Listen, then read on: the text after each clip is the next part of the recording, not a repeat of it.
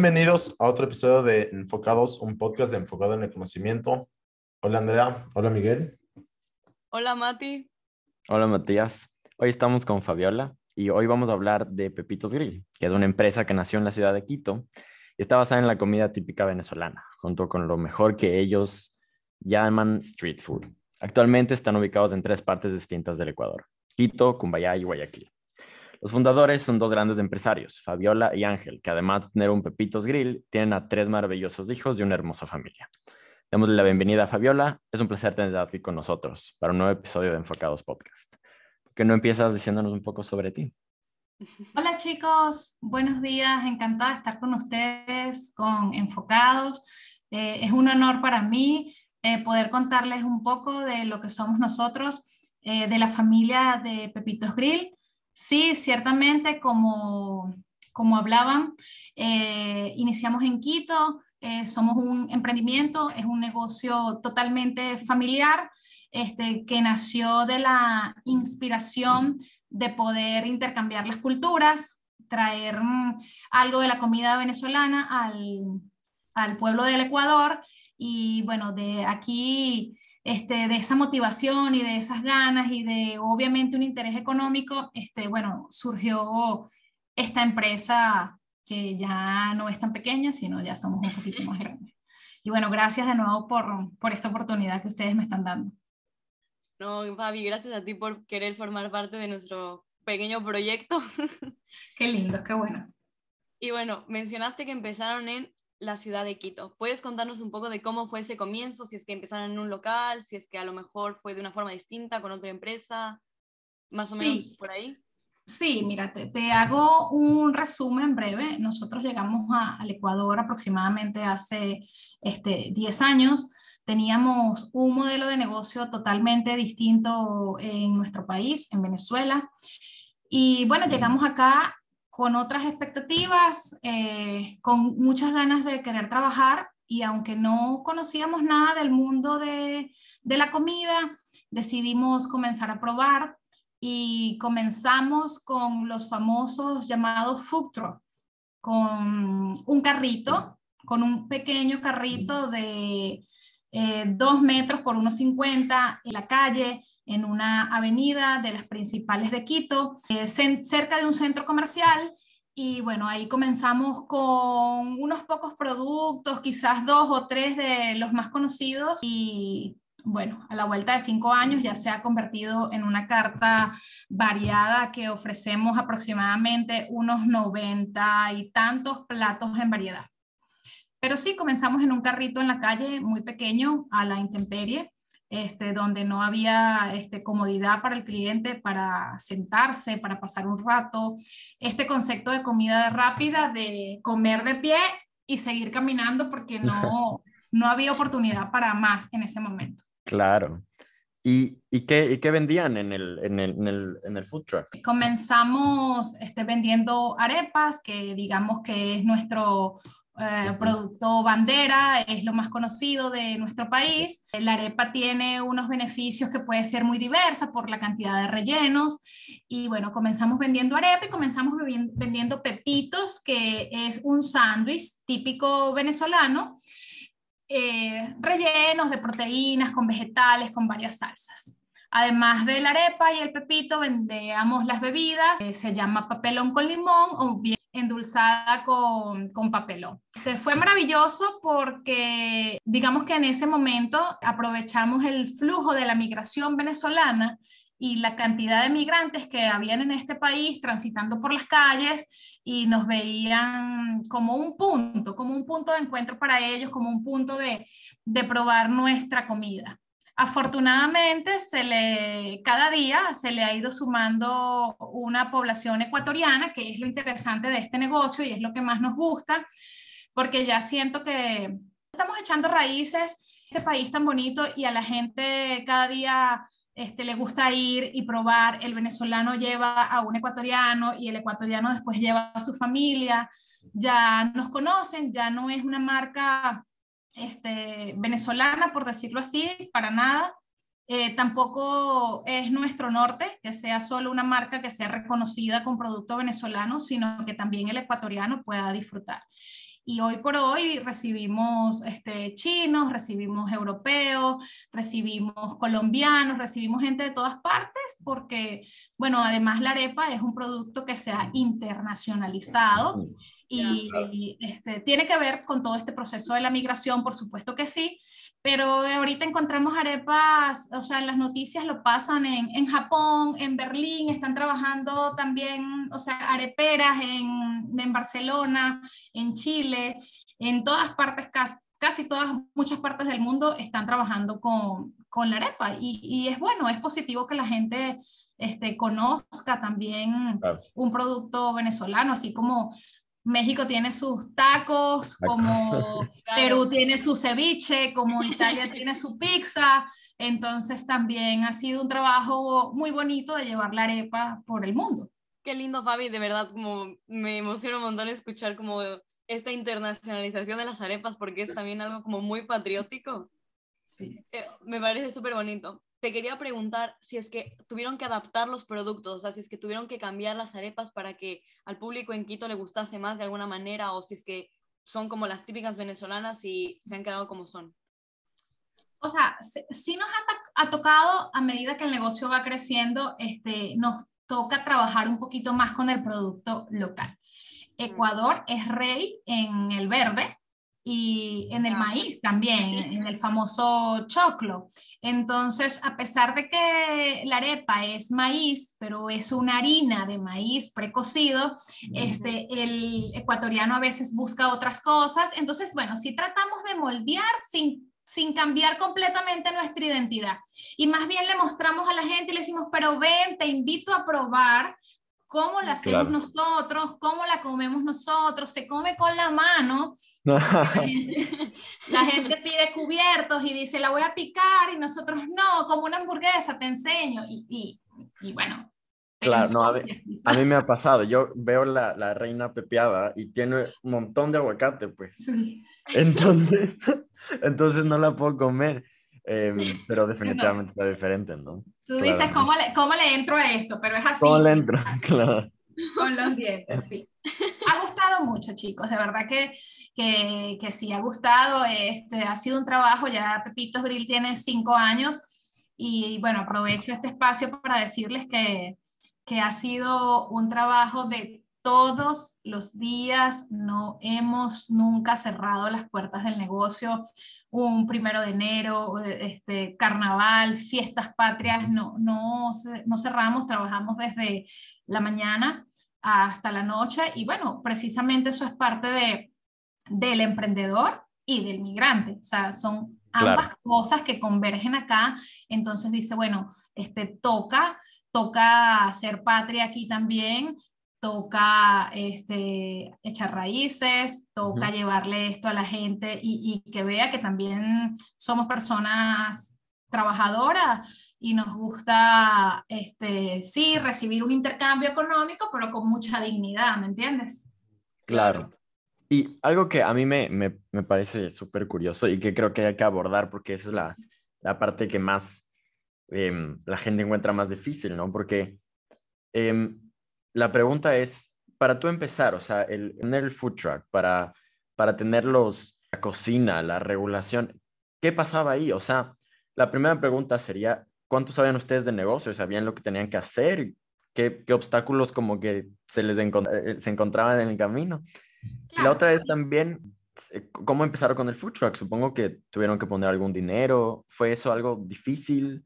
¿Cómo la pasaron en este tiempo? Sí, sí, este, no puedo negar que, que fue difícil, eh, sobre todo porque eh, cuando estás en tierras ajenas, no, no estás seguro de cómo te va a ir, sientes que en ese momento no cuentas con nadie y te invaden muchísimas dudas y, y mucha ansiedad porque el venezolano común que salió de su país salió este, con, con, dos maletas y con un poquito de dinero pero un poquito de dinero que, que bueno, que sabemos que, que la economía es una realidad, en nuestro caso somos una familia numerosa, con hijos, y, y, el dinero, este, bueno, por supuesto que va mermando y, y, se va acabando, ¿no? Cuando pensamos en esto, sí les confieso que ya nos quedaba un poquito de ahorros guardados y a pesar de que, como les digo, no, no éramos expertos en restaurantes, el venezolano nace con una arepa debajo del brazo y dice, bueno, es lo mejor que sabemos hacer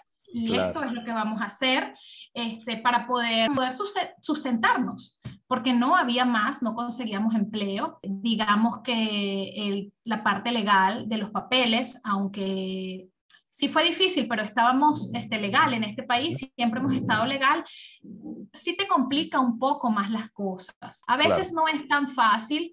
Hay muchos gobiernos que han prestado, bueno, sí, ayudas a diferentes migrantes. No solamente voy a hablar del venezolano, conozco gente cubana, conozco colombianos que también están acá.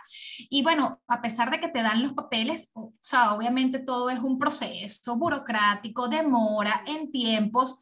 Entonces, se nos hacía difícil poder ir a un banco y pedir un crédito porque, bueno, no porque son extranjeros y no había quien soportara un crédito, no había un garante que pudiéramos conocer, este, no teníamos una carta de referencia, no había un récord en el buro crediticio, o sea, Sencillamente somos unos desconocidos, ciudadanos del mundo, como nos dicen.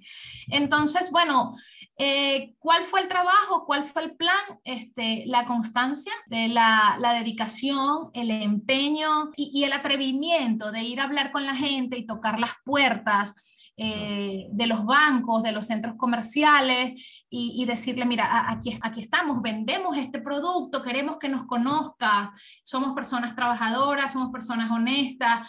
No, eh, dificultades muchas también porque a veces en, creo que en todos los países eh, existe esta, este grupo de personas que se sienten invadidos cuando reciben extranjeros. Entonces, dificultades de que el ecuatoriano sintiera que le estábamos quitando su trabajo. No, no te estoy quitando el trabajo, vengo a trabajar contigo y vengo a trabajar para ti y vengo a emplear gente también ecuatoriana. Entonces, sí, bueno, este, más o menos para, para responder tu pregunta, eh, no fue fácil.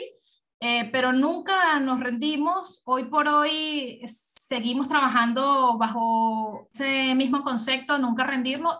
Y aún hay sitios donde nos pueden decir que no, hay instituciones financieras que aún nos pueden decir que no, pero decimos, bueno, vamos a volver en un año, vamos a volver en, en cierto tiempo, vamos a insistir hasta conseguir que se nos abran todos los caminos. O sea, es literal como que una historia de éxito, o sea, y de perseverancia, como es un súper buen ejemplo en realidad de cómo conseguir no rendirte nunca a pesar de que la, la situación pueda ser complicada.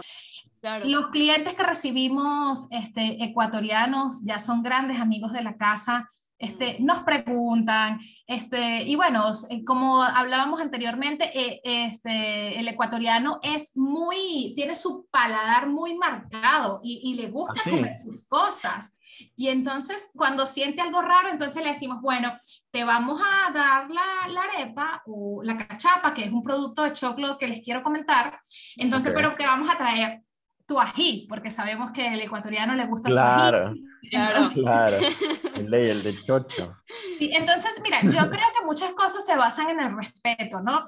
En el respeto y, y en esto de atreverse, de atreverse a probar, este, de reconocer que todos somos seres humanos por igual, independientemente que seamos de un país o de otro, y, y es bonito. A veces es un poco complicado, pero es bonito. Al final yo pienso que deja más cosas positivas. Y bueno, yo tenía una pregunta en relación a que en Ecuador, como todos sabemos, hay un montón de flujo de gente de Venezuela. Y en realidad, si ves con un poco de atención en Quito, hay un montón de, de areperías. Eso quería preguntar yo también. Claro, ¿por qué crees que la suya tiene como, entre comillas, mucho más éxito que las otras? Por decirlo, o bueno, como lo diríamos en el mundo de los negocios, su ventaja competitiva. O sea, lo que los hace ser como haberse mudado a Guayaquil, tener ya tres tiendas grandes, súper bien puestas, como... Sí, mira, este, nos ha ayudado mucho el, el, tema de la constancia, como les platicaba hace un momento de, trabajar todos los días. Aquí hay un protagonista fundamental que es el servicio. Este, la calidez con la que recibes al cliente, este, la educación, eh, el respeto también, como les decía, que es palabra fundamental. Eh, el tema de hay un tema importante, es un poquito más técnico, pero para ser más precisa, el tema de la variedad del producto y de la existencia, ¿no? Cuando decides vender, eh, por ejemplo, cuando decides vender sopa, que es otro de los productos que nos sale muy bien, porque se consume mucha sopa acá en el Ecuador, a la gente le gusta, quizás en, en, Quito es, es, un producto ganador por el tema del clima, quizás, y la gente quiere su, su sopita caliente. Entonces, si decides vender sopa, tienes que tener sopa todos los días. O sea, porque hoy en día todas las personas creo que uno de los factores más valiosos en el mundo se ha vuelto el tiempo, ¿verdad? Entonces, mm. hablemos de un grupo, de la gente de oficina. El común denominador de la gente de oficina, seis personas que tienen una hora para comer. Y deciden trasladarse o deciden pagar un Uber para ir a un restaurante porque van en búsqueda de ese producto y el producto no está, entonces es una experiencia inmediatamente negativa para el cliente. Entonces creo que una de las características de Pepito es que nosotros este, mantenemos el stock siempre al día y la variedad de todos los productos. Como les dije que este, nuestra carta es muy variada, eh, podemos tener 90 platos, claro, por la combinación, no, juega mucho con la combinación, pero los tenemos siempre disponibles. Y la gente sabe que ir a Pepito es una visita segura porque se va a ir satisfecho con el producto que ese día le provocó comer. Entonces, bueno, eso nos ha ayudado y trabajamos desde la mañana hasta la noche. Eh, hemos también incluimos eh, una carta de coctelería para que el cliente que no quiera comer, solo que se quiere tomar un cóctel, entonces también pueda este, disfrutar de eso. Tenemos pósteres, tenemos café como para las diferentes horas. Además que también trabajamos con un ambiente familiar es agradable porque puedes ir con tus hijos, puedes ir con tu mamá, puedes ir en, pareja y eso creo que ha hecho que, Pepito sea atractivo. Trabajamos con este, un calentador por si hay frío, con ventanas por si hay calor, con un hilo musical, un ambiente agradable. nada que, sí. Entonces hemos, hemos hecho que, que la estadía del cliente sea cómoda este, con nuestros defectos, por supuesto, y con nuestras fallas que, que, aún tenemos. Y bueno, creo que ha sido un complemento que la gente nos visite. Entonces, bueno, me gusta la música, me voy a comer el postre, me comí también la sopa, este, este, estamos en una ubicación, hemos tratado de buscar ubicaciones accesibles y buenas en lo que son las tres ciudades. Entonces, bueno, ha sido, eso nos ha favorecido. Además, del trabajo constante, constante, constante. Claro. Justo sobre eso, como durante todo el podcast has hablado mucho del tiempo y la dedicación que has dedicado a esto y quería preguntarte como que cómo no te has agotado, o sea, cómo, cómo sigues y sigues y sigues estamos agotados, pero es un agotamiento con satisfacción, ¿sabes? Porque cuando trabajas, este, yo tuve la oportunidad de trabajar para empresas, tuve la oportunidad de, de, tener jefes, de tener cinco jefes diferentes y de deberme a la empresa privada, pero igual estaba agotada. En cambio, eh, digamos que cambié ese agotamiento por satisfacción, porque ahora eh, es un negocio que es nuestro, y porque ese trabajo ha dado sus frutos, ¿me entiendes? Ha sido fruto del esfuerzo y del sacrificio que, bueno, sacrificio es una palabra bastante compleja, ¿no? Y a veces está asociada a, a sufrimiento, ¿no? Entonces no, no quiero que se enfoque de esa manera, sino que, bueno, nos gusta, seguimos este, para descansar un poco y para aliviar un poco las cargas ya Pepitos cuenta con una nómina de aproximadamente 50 personas y a pesar de que comenzaron, comenzamos dos o tres en el futuro, entonces ya hemos tratado de delegar, es muy importante, hemos tratado de delegar las funciones, este, también como para que ya la marca tenga otra dirección. Ya contamos con un grupo de, tenemos administradores, contadores, abogados. Entonces, bueno, pienso que de eso se trata precisamente el crecimiento, ¿no? Ya no podemos quedarnos Ángel, que es mi esposo y yo solos, sino eso es un paso que aprovecho y les comento que cuesta mucho, cuesta mucho desprenderse y empezar a delegar y decir, bueno, ahora no me voy a encargar yo de las finanzas, sino se va a encargar una persona, ¿no? Entonces, sí, sí es difícil soltar un poco las riendas, pero toca obligadamente toca para que el negocio pueda crecer porque una o dos personas no pueden hacer todas las funciones. Entonces, ¿Cuáles fueron em, los, o sea, ah, creo que, creo que algo que nos interesa a todos saber es cómo pasaron de un food truck a tres tiendas. Ah, eh, es, impresionante, ¿no? Entonces, claro, entonces justo yo, yo, todavía tampoco lo sé, ¿no? Em, porque ahora, ahorita tú estás hablando de, de que sí, que, que, empezaron a delegar y que supongo que ese es uno de los pasos que empiezan a pasar y ya tienes un montón más de, de capacidad.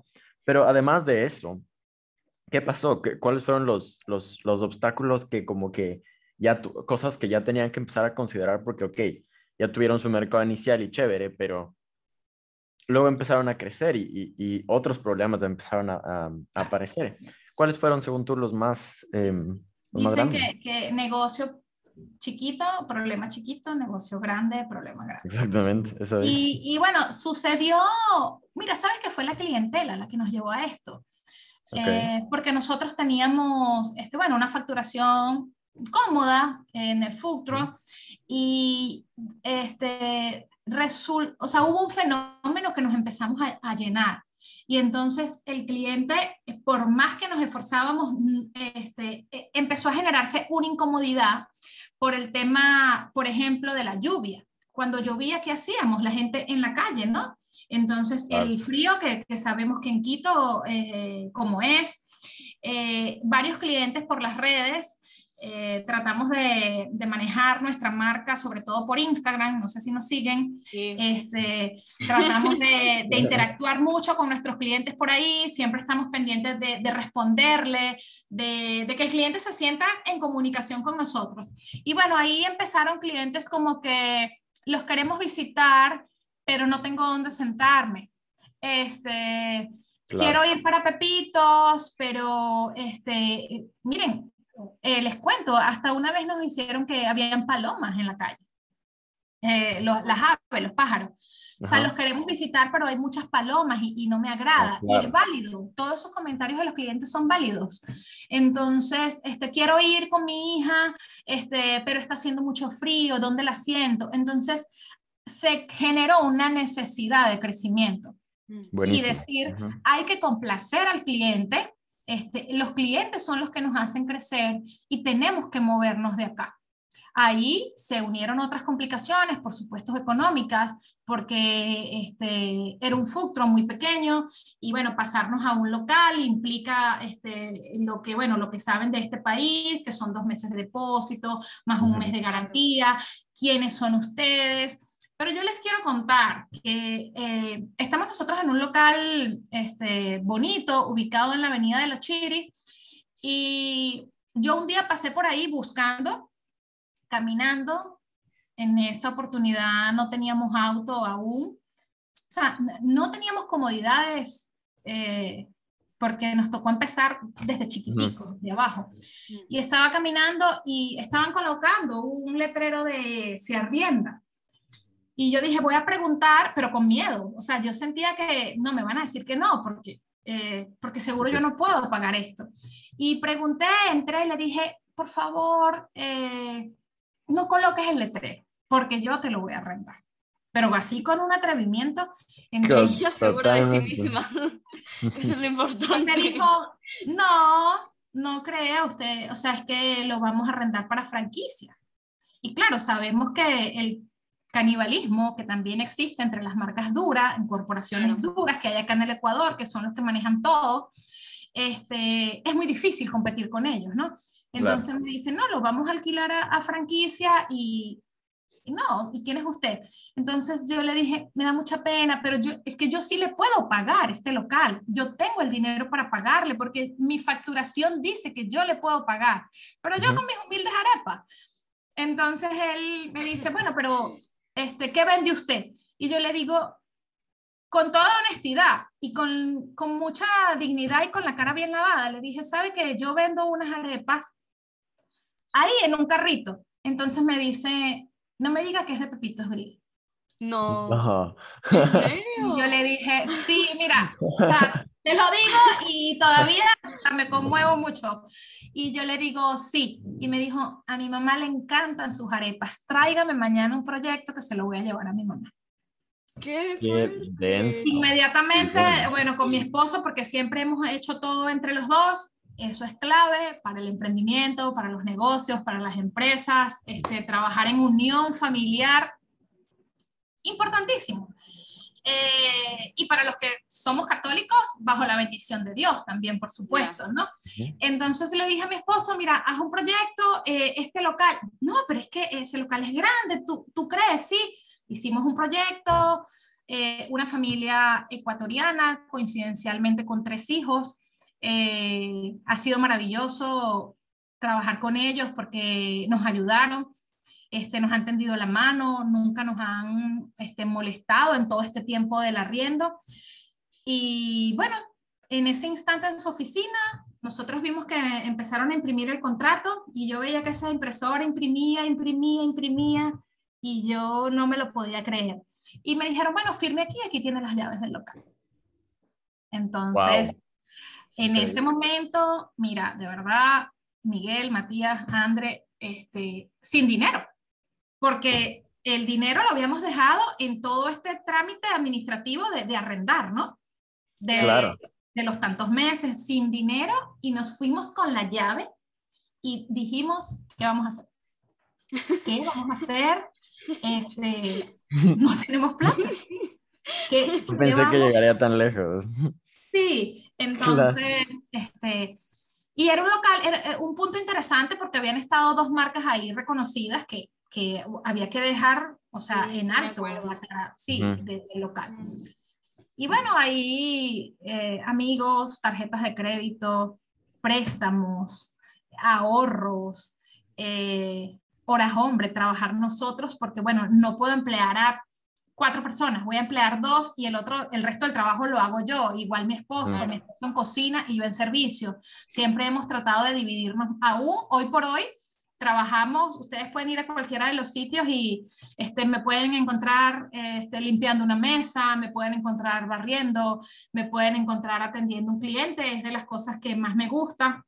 Y mi esposo en la cocina le gusta la parte de las carnes y entonces él se encarga de, digamos, de toda la parte operativa.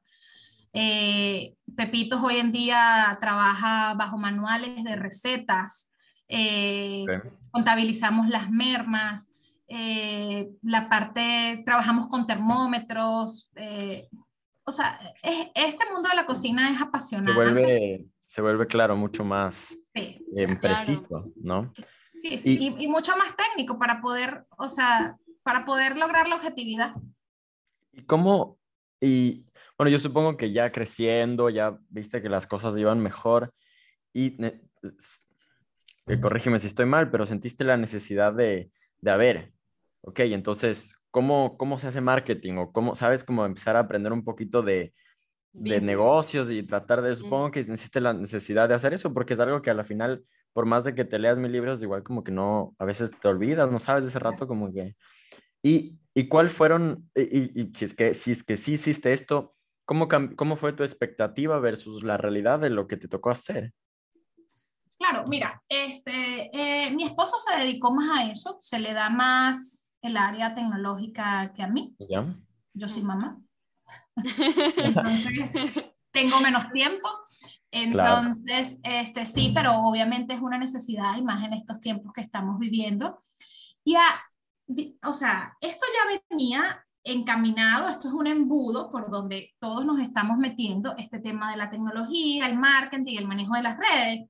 Y se Ujú. presenta la pandemia 2019, 2019. 2020. Ya fue hace cuánto. Entonces, bueno, definitivamente el que no lo hizo lo tenía que hacer. Era el momento, de, era la vitrina, la ventana, y se quedó. Y, y esto llegó para quedarse, para que la gente esté más cerca de ti, para que te vean qué vendes, cuál es la promoción, cuál es el horario, este, qué producto tienen para el Día de los Enamorados. Entonces, sí, mi esposo estuvo aprendiendo sin embargo lo maneja este, una, eso está tercerizado, ese servicio. Eh, nosotros no dejamos de ocuparnos nunca de las cosas de Pepito, siempre estamos al frente, siempre estamos al tanto. Eso es algo también muy importante que me gustaría dejarles como consejo u opinión. Este, los dueños de negocios nunca se pueden desentender. O sea, siempre es importante estar presente en un poquito de cada cosa, de la administración, de la operación, de la parte legal, de la parte contable, de la parte del mercadeo. O sea, siempre es bueno como estar en, todo, en todos esos ámbitos. Entonces, bueno, eh, como te comentaba, lo lleva este, una empresa, es un emprendimiento de unos chicos también que de paso les comento que creo que han agarrado las mejores marcas del Ecuador y las están trabajando por redes. Este, sí, deben de manejar aproximadamente ya 30 marcas, ellos llevan pepitos y, y se les ha dado muy bien. Y bueno, complicaciones. Buenísimo, el Instagram me hace tener hambre a mí, entonces les, les va bien. sí, a mí ya me dio hambre antes de... Bueno, están invitados, o sea, realmente, por supuesto, cuando vengan van a ser mis invitados especiales.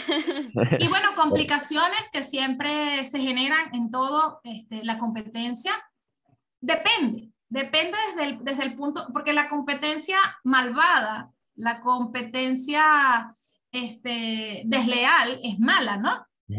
y, y, no podemos negar que eso existe. Existe aquí, existe yo creo que en todos los países del mundo, ¿no? Entonces, claro, el desprestigio cuando quieren quizás este, colocarte un mal comentario, este, una mala apreciación. Eh, creo que de eso hemos aprendido un poco y quizás nunca vamos a escapar de eso porque todas las personas son diferentes, cada paladar es diferente, este, cada experiencia. Eh, tenemos un porcentaje de aproximadamente 95% de las visitas satisfactorias, pero hay un 5% que no le gustó y también este, estamos en el derecho de escuchar a ese cliente y ese 5% hay que llevarlo a cuatro, a tres, a dos y hasta mejorar. Eh, una pregunta, también nos habéis ya contado que tuvieron que ya contratar financieros, personas de marketing, etc. ¿En qué punto se dieron cuenta que ya no logran hacer todo entre los dos? Mira, este creo que fue en el paso del Futuro para el local. Fue en ese momento este, nos dimos cuenta que no podíamos abarcar todo eh, si te quedas haciendo todas las funciones, tú como dueño te empiezan a salir mal las cosas, se, te salen de las manos, empiezan a, descontrolar. El local de Cumbayá está dirigido por mi hermano. Eso ha sido uno de los beneficios, o a mí me gusta llamarlos bendiciones de esta marca. Este, hemos contado con, con la familia, con los papás de mi esposo, que son mis suegros, y los teníamos como en los cuatro puntos cardinales, ¿no? O sea, mi suegra estaba en caja, mi hermano estaba en Cumbayá, mi suegro estaba en producción y era una manera de cuidar y de tener ojos de confianza en todos los negocios. Pero bueno, sabemos que no todo el mundo cuenta con eso.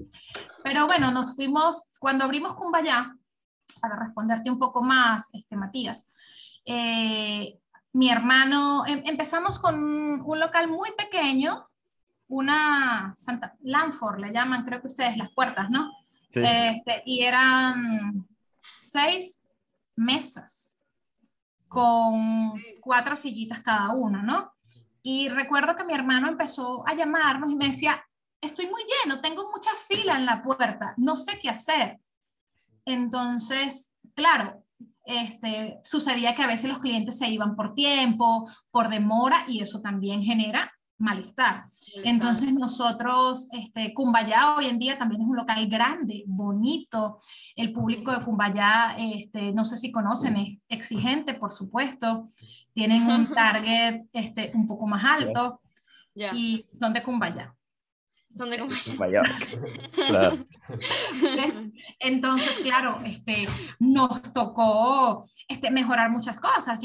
el público de Cumbayá nos pide este, envases ecológicos, este, sorbetes de papel, de bambú, por este tema del cuidado al planeta. Entonces, a medida que el cliente va exigiendo, nosotros nos vamos ajustando.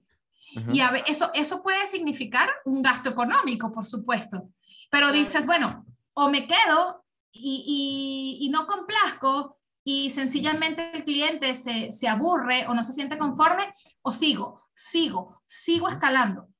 Entonces, este, bueno, entre la mudada del Fuctro a la avenida de los Chiris, al negocio y de mi hermano del local chiquitico al local grande, ahí nos dimos cuenta que, este, mira, necesito un gerente, necesito un chef jefe de cocina, necesito un este, gerente junior, necesito un contador. Y bueno, así nos hemos unido, unido todos poco a poco justo para esto, como que, ¿qué tan difícil resultó encontrar gente de confianza? O sea, como que, que tú digas, que yo confío en esta persona que cocine la comida y que cocine bien.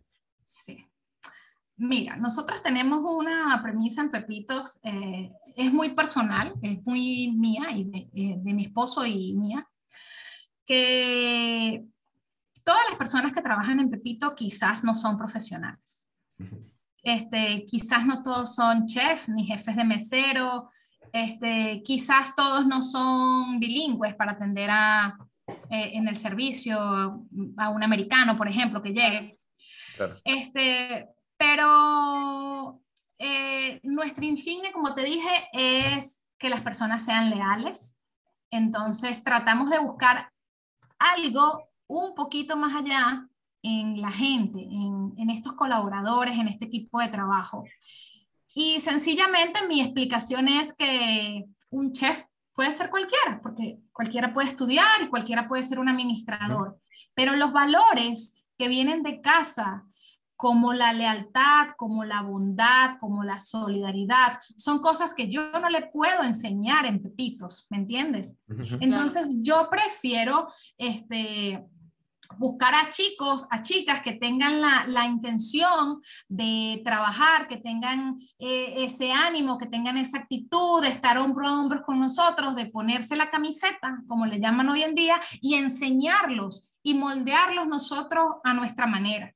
Y decirle, mira, el trabajo en Pepito sí es fuerte porque es un trabajo de cocina, es un trabajo que está mucho tiempo de pie, es un trabajo bajo presión. Nosotros te vamos a enseñar pero bueno, necesito que tú tengas todos estos ciertos valores que debes de traer de tu casa.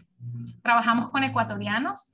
Eh, uno de nuestros mejores empleados son los ecuatorianos. Trabajamos con una chica que es la experta haciendo arepas. Experta, puede hacer aproximadamente 300 arepas en un día. Qué fuerte. Este, es eh, una madre soltera. No tiene estudios superiores y no tiene conocimientos de cocina. Es de una zona, creo, acá en el oriente que se llama el, el Pujo, Puyo. El Puyo. El Puyo. Y tiene con nosotros cuatro años.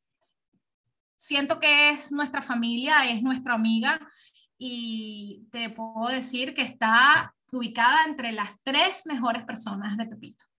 Trabajamos con una chica colombiana también, trabajamos con venezolanos, hemos tenido de todo un poquito, tratando también de darle la oportunidad a la gente, ¿no? Porque como nosotros sabemos qué es lo que se siente y qué es lo difícil que es, entonces nosotros también le decimos, bueno, ven, este, vas a aprender con nosotros si quieres. Y aunque el trabajo con el personal este, eh, es una de las cosas más difíciles que hay, las relaciones interpersonales cuestan hoy en día, creo que ha sido satisfactorio en Pepitos porque como te digo, tenemos gente de desde los cinco años que empezamos y tenemos gente de cuatro años, de tres años. Nos las llevamos bien. El equipo de trabajo sabe que en, en las horas fuertes, las horas pico, como le llaman, de todo restaurante, que es el mediodía y la noche, son horas de que hay que trabajar como las hormigas. O sea, es el momento de darlo todo. Y después, bueno, vamos a tener ese momento para descansar, para compartir, para tomarnos una cerveza, ¿por qué no? Pero el momento del trabajo necesitamos personas súper comprometidas. O sea, en ese momento no, no puede haber debilidad. Y el trabajo de cocina, bueno, es algo que demanda atención y, y rapidez, porque tienes afuera un comensal que está esperando por ti, porque si no, ahí se puede complicar. O sea, la pregunta es más, ¿qué opinas sobre, eh, sobre que hay un montón de, de informalidad aún en, en, por ahí? Y como tú has vivido, tú, tú has tenido una transición em, bastante, bastante buena, por suerte, ¿no? Em, pero empezaste con un, con un negocio bastante informal donde las cosas iban así de que hoy me toca salir, yo hago la arepa, no pasa nada, que ahora manejas procesos súper formales, supongo, porque claramente ya se vuelve algo inevitable. Entonces, ¿cómo has visto esta transformación y cómo ha cambiado, em, cómo has visto que la confianza ha, tenido un rol? Como si ahora me dices que la confianza siempre ha sido, siempre ha sido igual, em, ¿es esto tal vez por una informalidad mayor o crees que en verdad eso no jugó un rol en, cómo sí, tú ves? Sí, sí, sí, por supuesto que, que jugó un rol para nosotros. Hoy en día hay muchos negocios que este, mantienen esa informalidad y quizás no tienen la ayuda que nosotros tuvimos en, algún momento, ¿no? Porque fue entre, eh, fue entre un trabajo duro y a la vez un toque de suerte también, poder contar con estas personas este, allegadas, con, con, la familia. También es importante destacar que nosotros llegamos este, hace 10 años, les dije, y, bueno, primero tuvimos tropiezos y otros intentos de emprendimiento que no se dieron y que hicieron que nos descapitalizáramos, ¿no? Claro. Y Pepitos tiene cinco años, no, seis, este, para corregirles, ¿no? Entonces, este, sí hubo ese factor de, de confianza que, y, de y familiar que fue favorable para nosotros y indudablemente nos llevó a donde estamos. Y a mí me gusta siempre como agradecer y dejarlo en claro como que, bueno, este, tuve el apoyo de la familia, de mi hermano, de mi mamá, de la mamá de mi esposo. El mismo trabajar sin ver tanto a la competencia, porque creo que hoy en día muchas marcas se desvinculan de, del deber ser y entonces se fijan, hacen que la adicción a las redes te lleve a estar viendo lo que está haciendo el otro y lo quieres hacer. Ah, porque el otro sacó un producto que está relleno y tiene otro topping, entonces lo quieres hacer. Y, no, para nosotros no es así, no es la clave. La clave es que sigas mejorando en tu producto, en tu operación, sin hacer tanto caso a todas las voces afuera, ¿no? Eh, para mí, sí es muy importante el tema de la confianza para nosotros en Pepitos, la, la lealtad. Esto justo nos lleva a nuestra última pregunta, que es, ¿qué consejo le darías a alguien que acaba de iniciar a emprender en Latinoamérica? Es eh, bonito, como fue la palabra que utilicé al principio. Eh, pienso que tienen que luchar por lo que quieren, este, creo que la creatividad juega un papel fundamental acá, ¿no?